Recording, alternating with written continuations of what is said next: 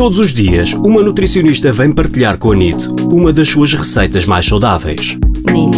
Receitas NIT. Hoje, com a nutricionista Sónia Marcelo. Panquecas de laranja.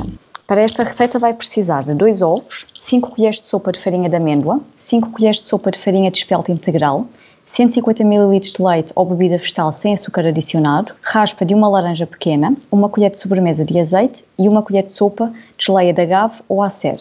Como é que a vamos preparar? Misturar numa taça todos os ingredientes e mexer muito bem até ficar uma massa homogénea. Aquecer uma frigideira antiaderente, deitar um pouco de massa do tamanho da panqueca que deseje, deixar ficar até começar a ver umas bolhinhas na massa e que o redor da massa fique com uma tonalidade hum, diferente, um pouco mais escura.